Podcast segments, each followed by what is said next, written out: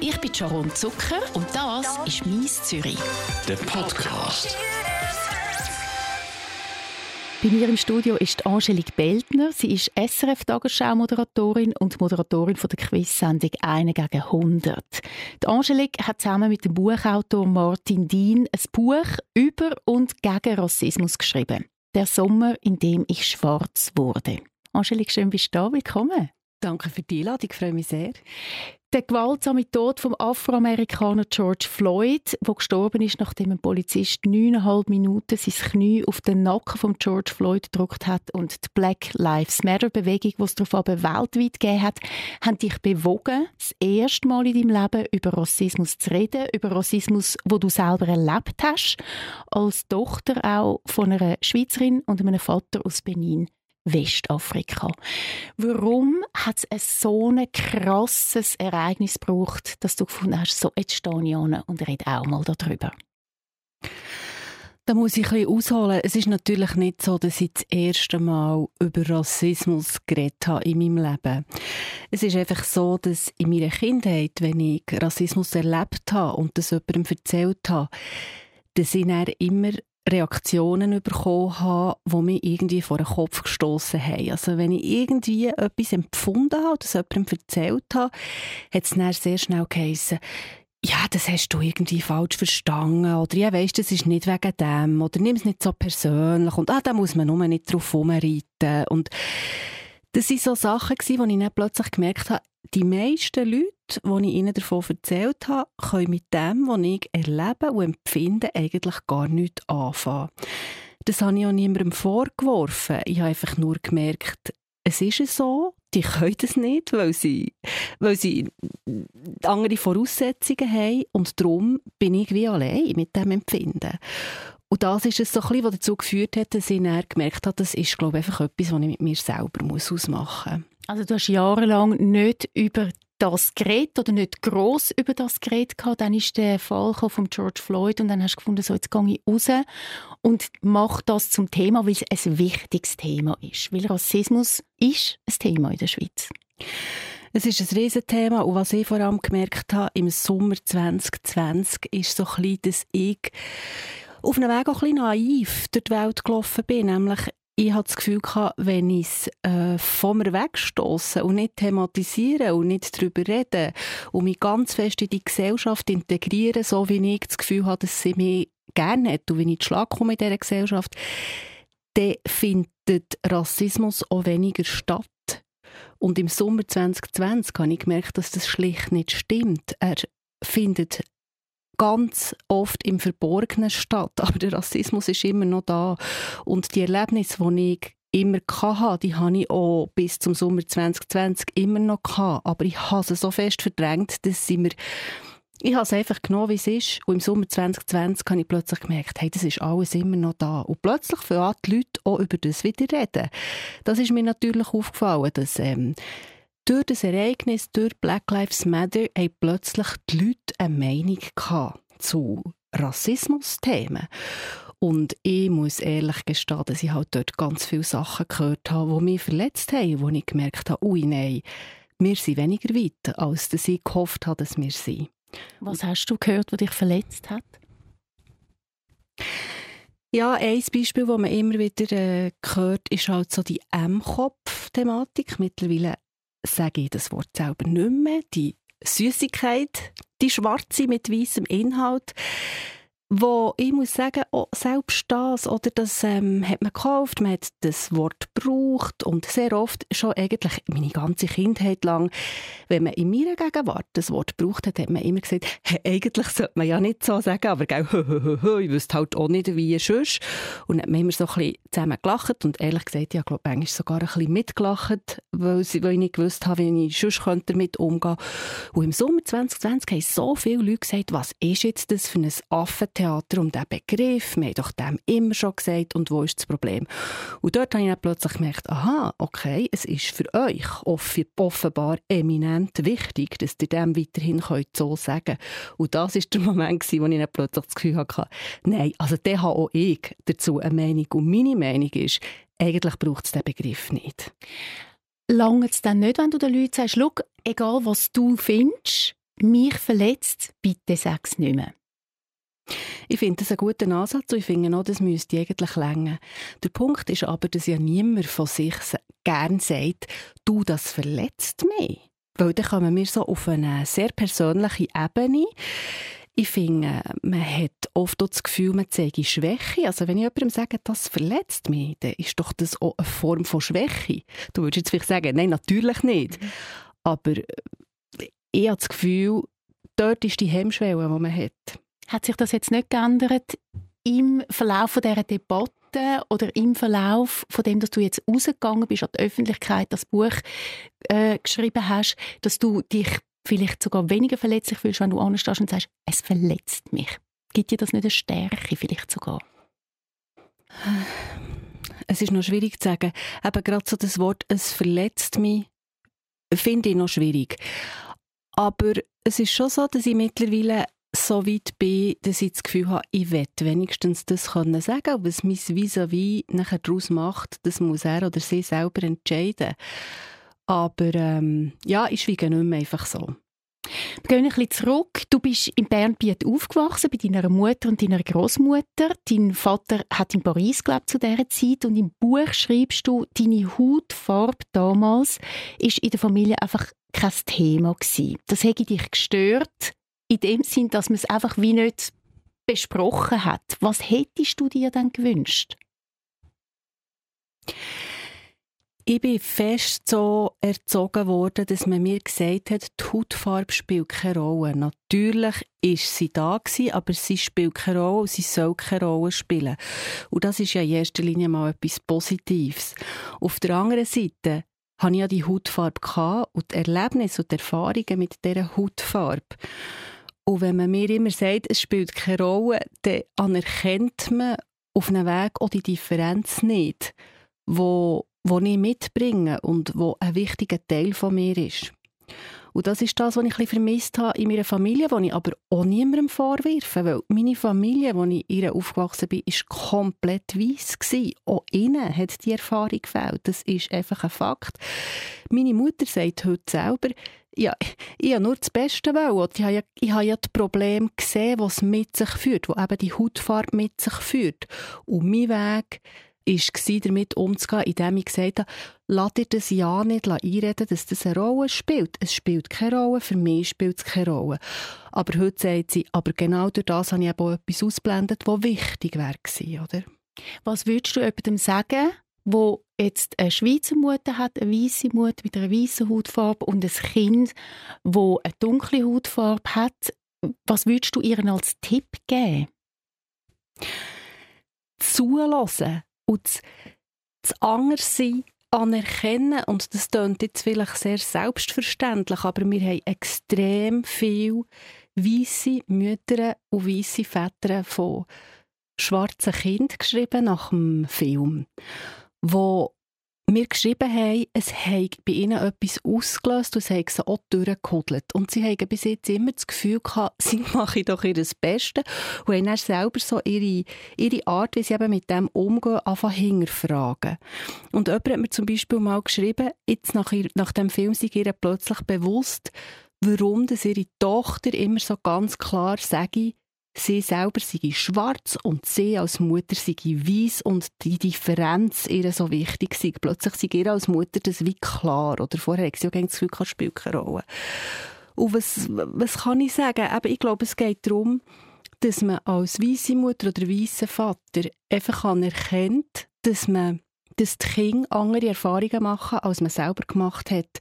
Und dass es nicht längt, einfach nur die Liebe zu geben, die man ja sicher gibt und äh, einfach da ist, sondern dass man probiert, ähm, den Alltag zu spüren, den solche Kinder haben. Es gibt ja ganz tolle Bücher zum Thema.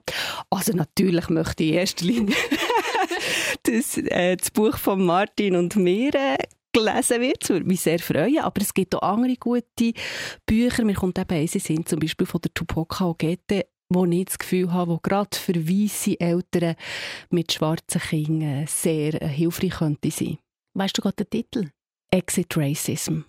Exit Racism. Wir müssen noch ganz schnell kurz darauf eingehen. Du hast vorher gesagt, im Film ist das vorgekommen. Es hat einen Reporter gegeben über dich vom Schweizer Fernsehen, einen Doc-Film, wo man in dein Leben hinein sieht und wo du erzählst, wie du aufgewachsen bist und wo man über den Rassismus redet, auch, wo du auch erzählst. Also den kann man, glaube ich, immer noch anschauen, abladen, streamen. Jederzeit SRF Player.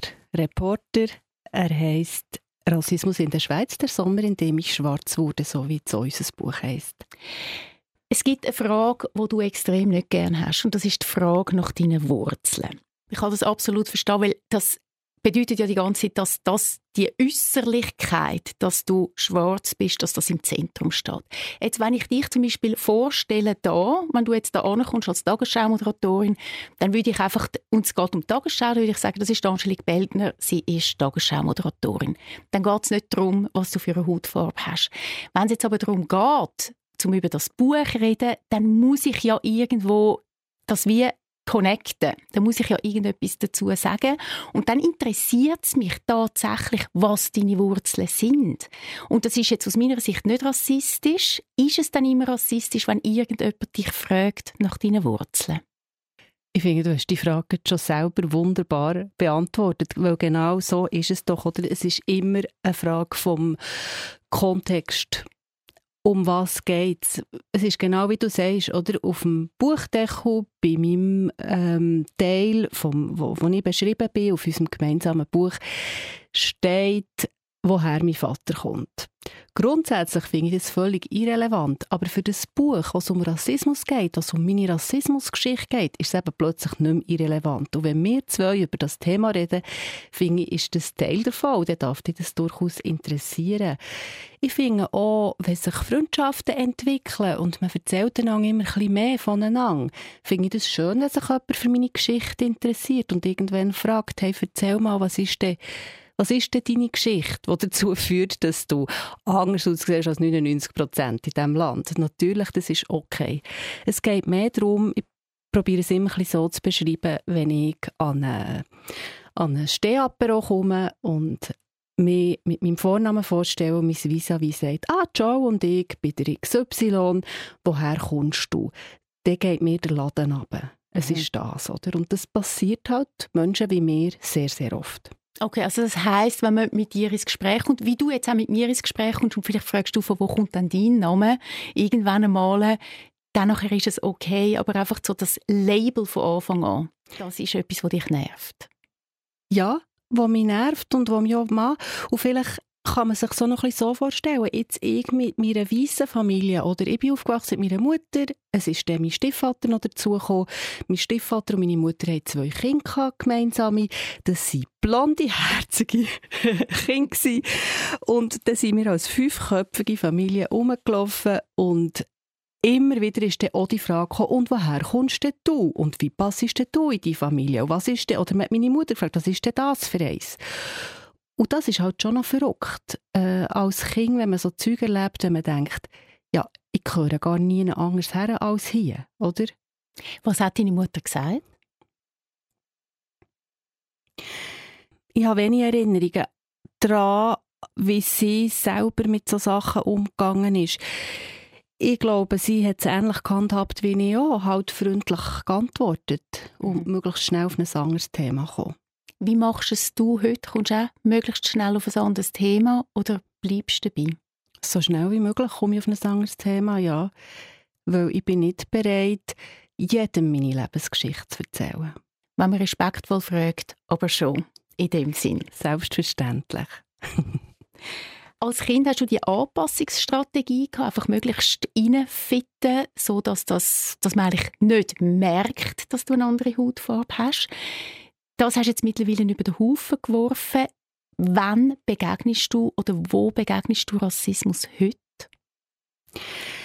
Ich erlebe Rassismus persönlich viel im kleinen Rahmen. Gerade einmal wieder, ich bin irgendwo in einer Schlange angestanden und es ist ganz klar gewesen, wer wenn dran kommt und die Person hinter mir ist auch brav angestanden, aber dann, wo ich drehen wäre, ist sie führen.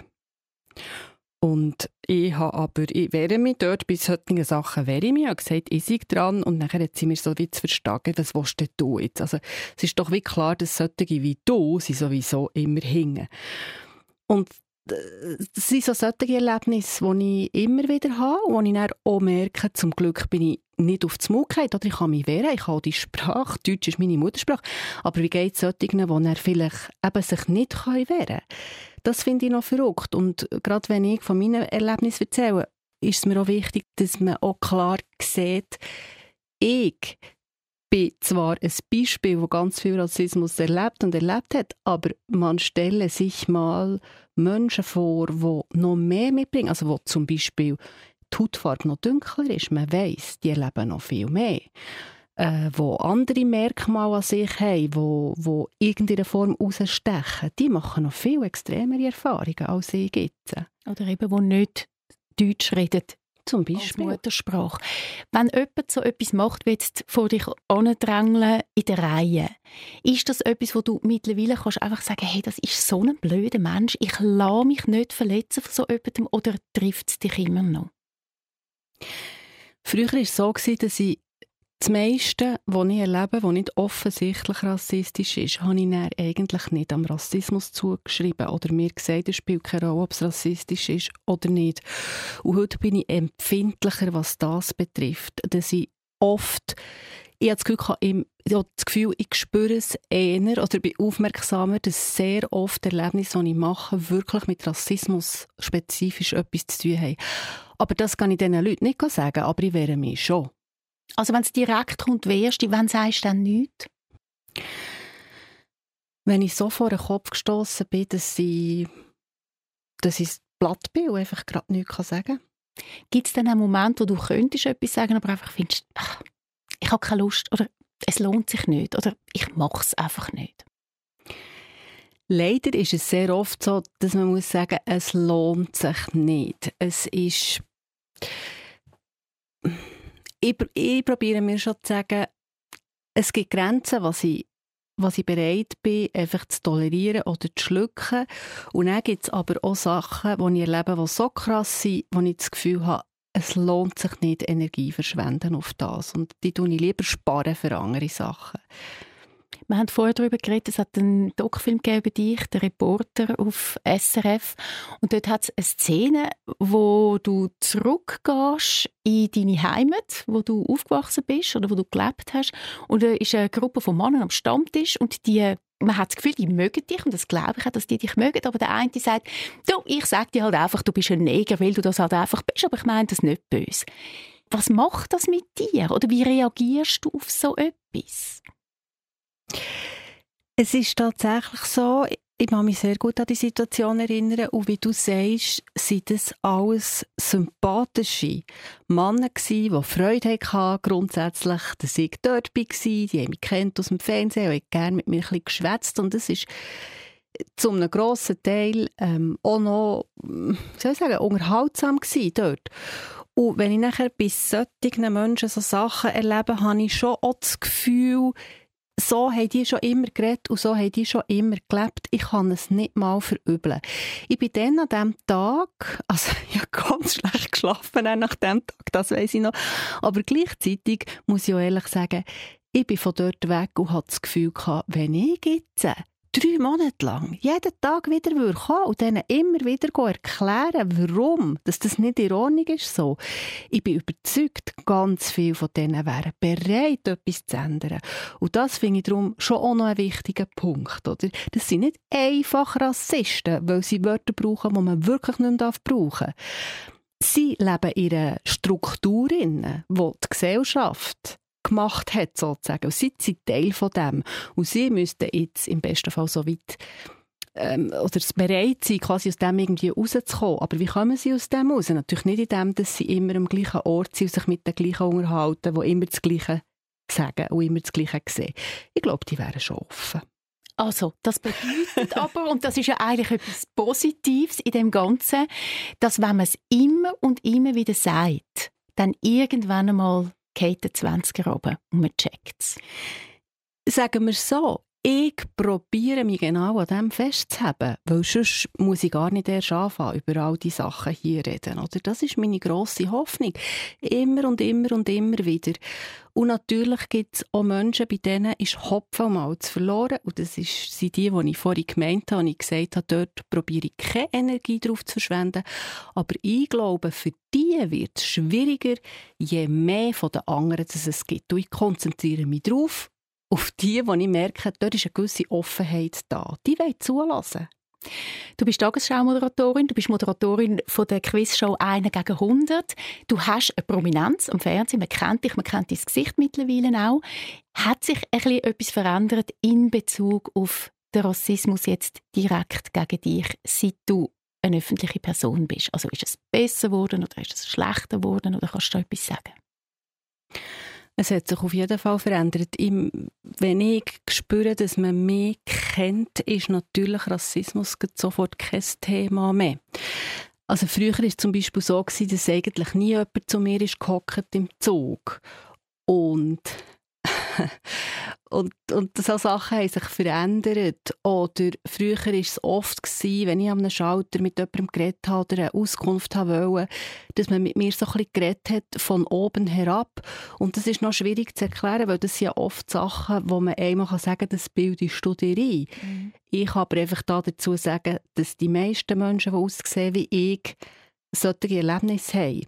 Und das hat sich extrem geändert, seit man mein Gesicht kennt. Und das, also der, Direktvergleich habe ich einfach und das finde ich eigentlich beängstigend. Also ins Positive hat sich gekehrt. Das heißt, die Leute reden normal mit dir, wie sie auch mit jemandem reden, der eine weiße Hautfarbe hat. Oder es sitzt jemand neben dir im Zug. So. Ja, Genau so ist es, ja. Jetzt habe ich gesagt, es hat sich positiv verändert, aber eigentlich also, ist es ja nicht positiv. Nein. Also wenn du das erzählst, ey, das berührt mich jetzt gerade extrem wenn du sagst, dass früher niemand neben dich abgesessen ist im Zug. Also das, das muss der Horror sein. Ich, weißt, ich kann mir das gar nicht wirklich vorstellen. Aber ich finde das so schlimm. Was macht denn das mit einem? Ja, weißt, dass man macht... nicht bitter wird im Leben gegenüber. Ja, ich habe das Gefühl, es gibt ganz viele Menschen, die werden auch bitter. Ich bin mit dem Schlag gekommen, indem ich mir gesagt habe, oder probiert zu sagen, es liegt nicht an mir, es ist nicht mein Problem. Es ist ein Problem der Gesellschaft, dass die wenn man das Gefühl hat, ich weiß auch nicht, habe ich etwas, ist es grusig, ist es bedrohlich, ist es, ich weiß es nicht. Aber ja, es ist, es ist wirklich, früher ist es extrem gewesen. Da konnte ein Zug voll sein und bei mir ist niemand hergehockt. Die sind manchmal noch lieber gestanden. Wenn du jetzt über das redest, wie geht es dir? Ja, äh, ich finde es schrecklich, weil ich weiss, mir geht es heute nicht mehr so, aber ich weiss, es geht anderen immer noch so. Und darum möchte ich das hier auch erzählen können. Mhm denkt darüber nach, wenn ihr das nächste Mal irgendwo einsteigt. Wo hockt ihr her und warum hockt ihr jetzt dort nicht her, wo ihr nicht seid hergehockt? Kommen Emotionen auf, wenn du an diese Situationen zurückdenkst? Es ist halt ein Ohnmachtsgefühl irgendwo durch, oder? Es ist etwas, wo man nicht so schnell durchbrechen kann, ausser eben immer wieder sensibilisieren und darüber reden, davon erzählen. Ein anderes gutes Beispiel, das habe ich als Frau nie erlebt, aber ich weiss, dass es viele ähm, schwarze Männer erleben. Dass man zum Beispiel immer die Strassenseite wechselt, wenn sie kommen, laufen Und da habe ich auch eine berührende Rückmeldung bekommen auf einen Film, wo mir jemand geschrieben hat, weisst, wenn ich, es ist feister am Abend, ich laufe auf der Straße und es kommen mir Leute entgegen wechseln. Es ist Strassenseite. Sobald ich mit meinem weißen Freund unterwegs bin, wechseln sie nicht mehr Strassenseite. Wie kann es sein, dass zwei Männer, davon einer schwarz, einer weiß, weniger bedrohlich sind als der eine schwarz allein? Und ich finde, genau das ist das beste Beispiel, oder? Das heißt, man muss wirklich darüber reden und sich selber, wenn man das jetzt hört, sensibilisieren darauf, hey, was mache ich eigentlich? Wieso wechsle ich jetzt die Strassenseite? Muss ich die wechseln? Oder ist das einfach irgendwo im Kopf drin, weil es halt schon immer in meinem Kopf drin war. Ganz genau, ja. Du hast wahnsinnig viele positive Rückmeldungen bekommen auf den Reporterfilm. Ich nehme auch auf dein Buch. Ganz viele schöne Sachen, das ist abgedruckt in deinem Buch. Du hast aber auch, und das finde ich sehr mutig, Sachen in das Buch abgedruckt, beziehungsweise du und der Martin Dien, wo wir zusammen das Buch geschrieben haben, wo nicht sehr positiv sind. Unter anderem habe ich etwas gelesen, ey, das hat mich so schockiert und ich will es einfach vorlesen, weil ich es unsäglich finde. Ich finde es unsäglich. Also jemand hat geschrieben, dürfen Sie immer noch die Nachrichten kommentieren, haben Sie beim SRF noch keine Putzstelle frei. Ich meine, wenn du so etwas lesest, was passiert mit dir? Ja, es bleibt mir nichts anderes übrig, als bei solchen Rückmeldungen zu denken, die Person hat irgendein anderes Problem. Es hat nichts mit mir zu tun. Es ist einfach so. Das ist irgendein Frust, der die auf mich ablädt. Äh, ja, so gehe ich mit dem um. Hast du zurückgeschrieben? Äh, solche Sachen kommen anonym. Auch noch feig? Ja. Und du kannst es loslassen und sagen, gut, das hat nichts mit mir zu tun, denen ihr Problem. Für mich sind diese Art Rückmeldung, obwohl sie heftig sind, nicht die, die mich am meisten verletzen. Für mich sind die Verletzenden die, die mir fünf Seiten lange Briefe schicken mit Absender und alles extrem, wie soll ich sagen, in einem anständigen Ton, aber mir eigentlich die Welt erklären in diesen fünf Seiten. Und in diesen fünf Seiten mir sagen, warum dass ich alles falsch verstehe, wie ich es verstanden habe, und warum dass ich eben empfindlich bin und warum dass das Problem noch lange wird so weitergehen, wenn Leute wie ich es so machen, wie ich es eben mache. Das sind die Sachen, die ich weiss, da muss ich mich auch nicht auf Diskussionen einladen, weil ich würde verlieren, oder? Ich glaube, du machst das total richtig. Ich weiß einfach nicht, ob ich das könnte. Ich hätte so eine Wut. Ich bin ja schon nicht so erzogen worden, irgendwie. Oder ich bin, ich bin so ein positiv denkender Mensch. Ich glaube, das hilft mir ja auch bei allem. Und das ist genau der Grund, warum ich nie habe grosse Sachen aus dieser Rassismusgeschichte machen Das habe ich genau nicht wollen. Ich wollte positiv durch die Welt gehen. Und heute finde ich einfach, ich muss gleich darüber reden, weil einfach sehr viel nicht so läuft, wie es sollte. Und ich habe gemerkt, dass man glücklicherweise mir zulässt und das finde ich schön und das werde ich jetzt so nutzen, um ja, um das zu erzählen und, und hoffen, dass sich ein bisschen, bisschen etwas tut dort.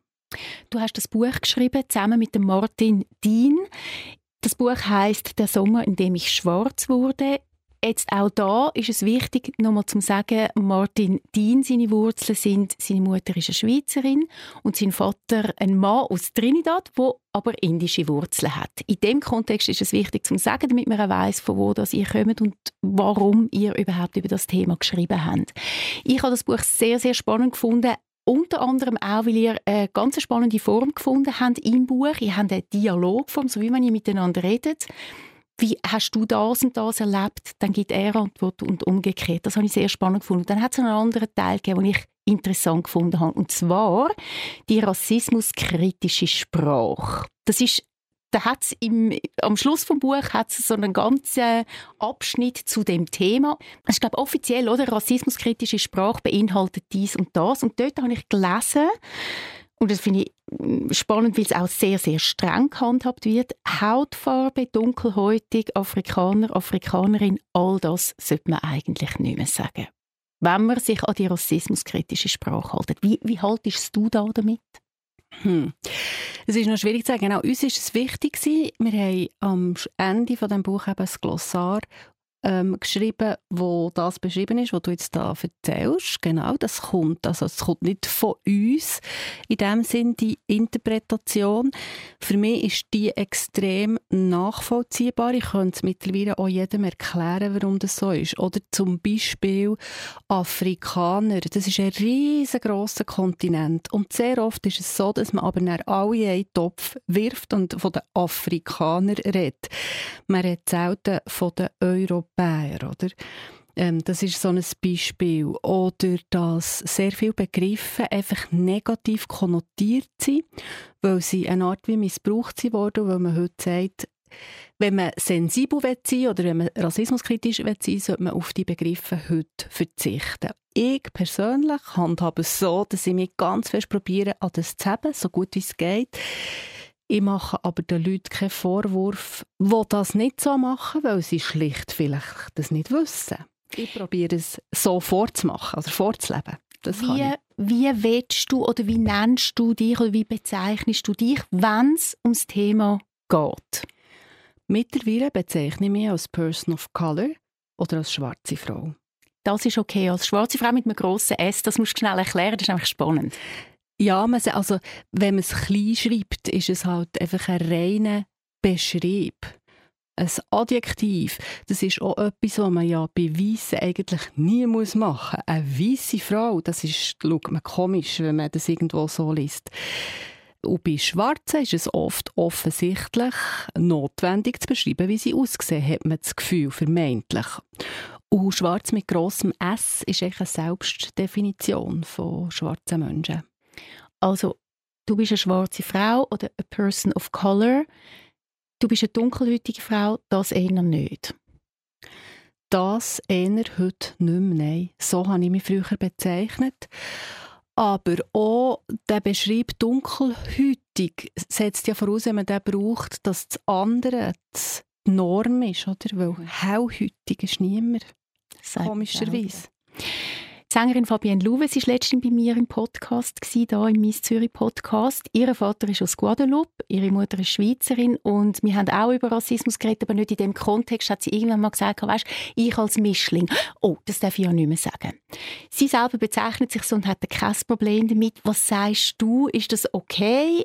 wenn sie sich so also wenn sie sich, wenn jemand sich so bezeichnen will? Oder findest du, das jetzt ist ein negativer Weg, für das man Rassismus kann abschaffen Ich finde das ganz eine schwierige Frage, die du mir hier stellst, weil ich mich sowieso jetzt in die Nestle setze. Eigentlich. Oder ich kann einerseits sagen, es gibt ja wie zwei Wege. Der eine Weg ist, ich gehe diesen Weg mit, mit dieser Entwicklung und gebe mir Mühe, ähm, möglichst viel dafür zu tun, dass sich etwas ändert. Das ist der Weg, den ich gehe. Das heisst, selbst wenn mich vielleicht Mischling persönlich nicht würde stören, sage ich heute, ich brauche den Begriff nicht mehr, weil ich nämlich weiss, woher er kommt. Ein Mischling kommt aus dem Tierreich. Oder? Ähm, auf der anderen Seite kann man auch den Weg gehen und sagen, mir persönlich ähm, als Person of Color trifft es nicht. Ich möchte mich weiterhin so können bezeichnen, wie ich, wie ich bin. Ich bin nicht politisch, vielleicht, sagt jemand. Ähm, ich bin nicht engagiert, obwohl ich eine schwarze Frau bin. Und dann finde ich, ist es ihr Recht, weiterhin sich, sie sich so kann nennen wie sie sich eben nennen will. Aber sie muss sich natürlich bewusst sein, zu was das unter Umständen kann führen kann. Das heisst, es muss auch jeder für sich selber entscheiden, wie politisch ist er oder sie in dem Bereich und was geht für ihn oder was geht für ihn nicht. Du stellst mir sehr eine schwierige Frage, weil ich antworte da auch noch ein bisschen als Journalistin, wo ich das Gefühl habe, immer einfach auch Vorbildfunktion. Und dort möchte ich eigentlich auch mit dem anpassen, wo man sagt, das ist der Konsens oder der grösstmöglichste Konsens, den man jetzt gefunden hat, geht diesen Weg. Also passe ich mich da an, völlig unabhängig davon, was ich davon halte finde ich völlig fair. ich finde das gut, du bist eine Journalistin und denkst auch mit dem journalistischen, mit dem journalistischen Kopf. Das ist doch super. Du selber hast zwei Söhne. Wie redest du mit ihnen über das Thema Rassismus? Mir fällt auf, dass vor allem einer von meinen Söhnen selber sehr sensibel ist auf die Thematik was mir eigentlich recht gut gefällt und ich mich schon gefragt habe, woher kommt das? Kommt das jetzt vom Elternhaus? Weil ihm so vorleben oder kommt es vom Elternhaus, weil ich so aussehe oder hat er das selber, gespürt er das selber? Wahrscheinlich ist es eine Mischung von allem, weil natürlich reden wir über die Themen daheim, aber auch nicht ganz extrem. Aber ich spüre einfach, dass das etwas ist, was ihn beschäftigt und er kommt auch viel mit, mit Sachen heim, die ihm begegnen im Alltag.